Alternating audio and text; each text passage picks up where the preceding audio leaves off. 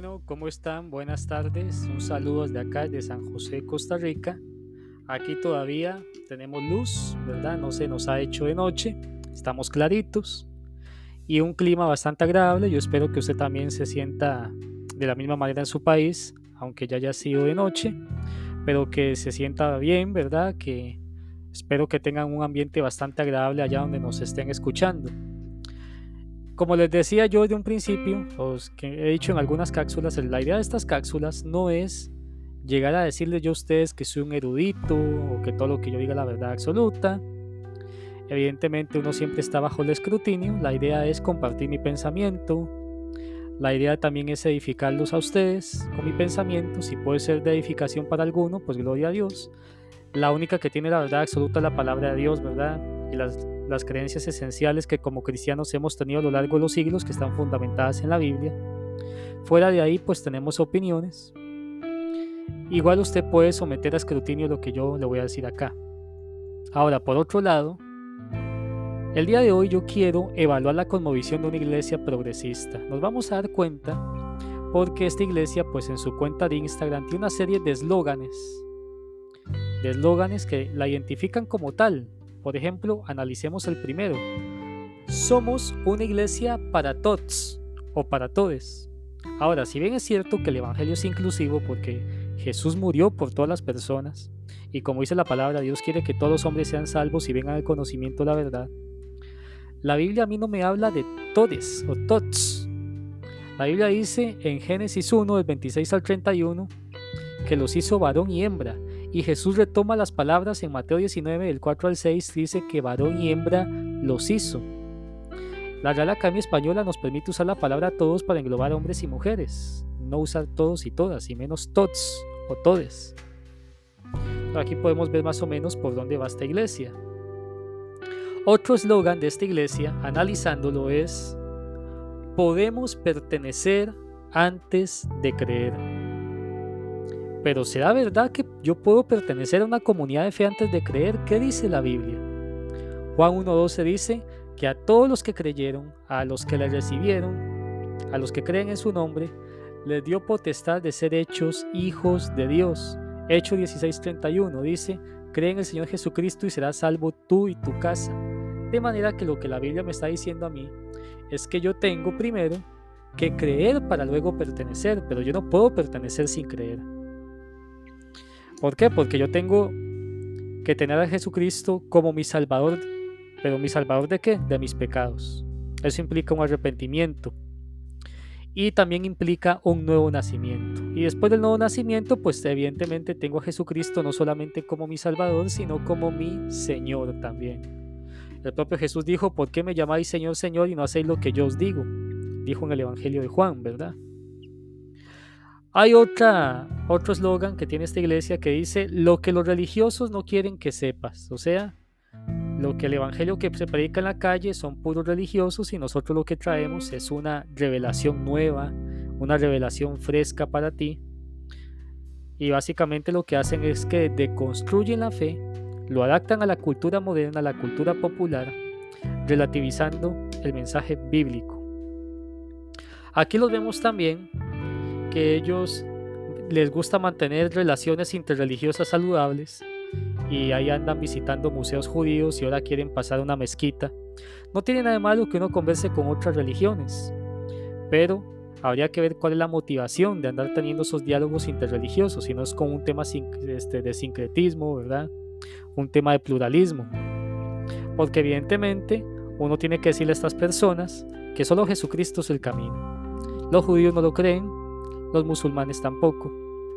De hecho, el famoso libro La cabaña, que después hizo una película, dice que Jesús, que Dios tiene hijos, Dios tiene hijos en todas las religiones. Sabemos que no es así, porque solamente Jesucristo es el camino. Y solamente aquella persona que deposita su confianza en Jesucristo como su Salvador, como su Señor, cree que Él es el camino y pertenece a la comunidad de fe que es la iglesia cuerpo de Cristo, solamente ahí podemos decir que está la iglesia verdadera y por lo tanto la religión verdadera. No hay más en otro lado. Por otro lado, este pastor dice, no tenemos posiciones, tenemos conversaciones. Y él da el ejemplo de que una iglesia que tiene posiciones lo que hace es que le impone su punto de vista a los demás. Ahora, yo puedo estar parcialmente de acuerdo con él en que en temas que no son esenciales para la salvación y para la fe podemos tener conversaciones, puntos de vista diferentes. Por ejemplo, que Jesús vino en carne es una posición esencial. La Biblia dice que cualquiera que niegue que Jesús vino en carne es un anticristo. Ahora, el tema de los dones, si los dones continúan o no continúan hoy en día, es un tema secundario que no es relevante para el tema de la salvación. Ninguna persona se va a ir al infierno por creer que los dones hoy en día están vigentes o no.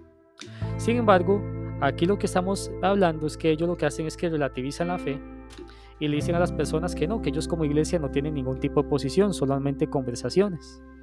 Ahora, Decirle a una persona, yo no tengo posiciones sino conversaciones, es básicamente tener una posición. La única manera de no tener una posición es que yo me quede callado. Es como la persona que dice, yo soy neutral y, y, propugnan un Estado laico.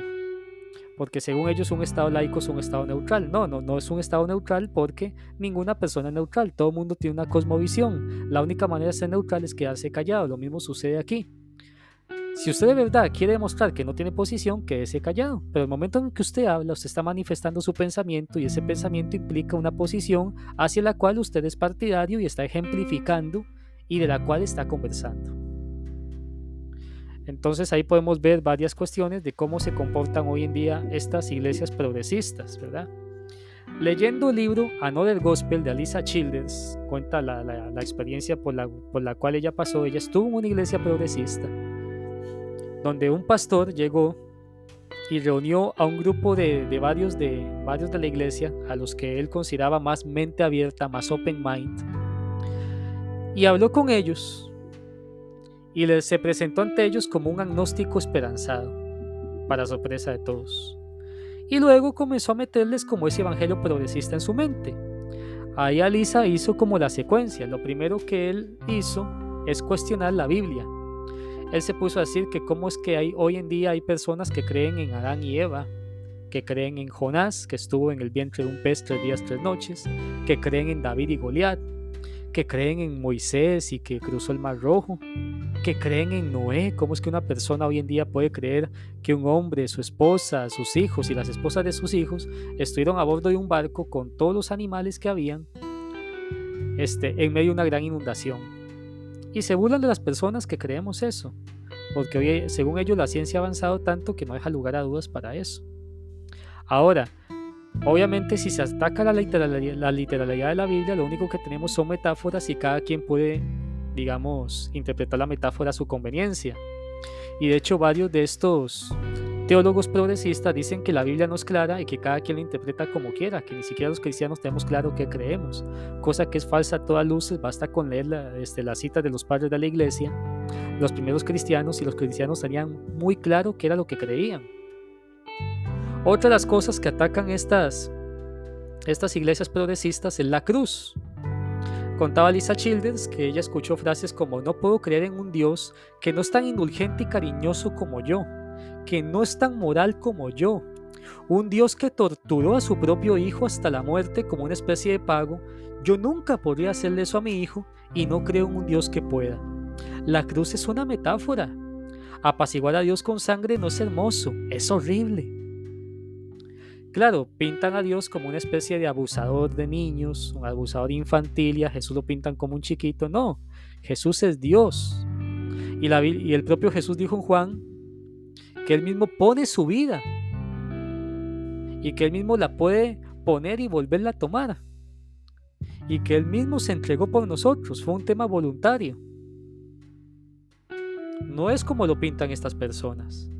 Un Dios que no es tan indulgente y cariñoso como yo y que no es tan moral como yo. Claro, para hablar de moralidad necesitamos el estándar de Dios para poder hablar de moralidad, para luego posiblemente condenar a Dios porque no es tan moral como yo. Vean qué contradicción.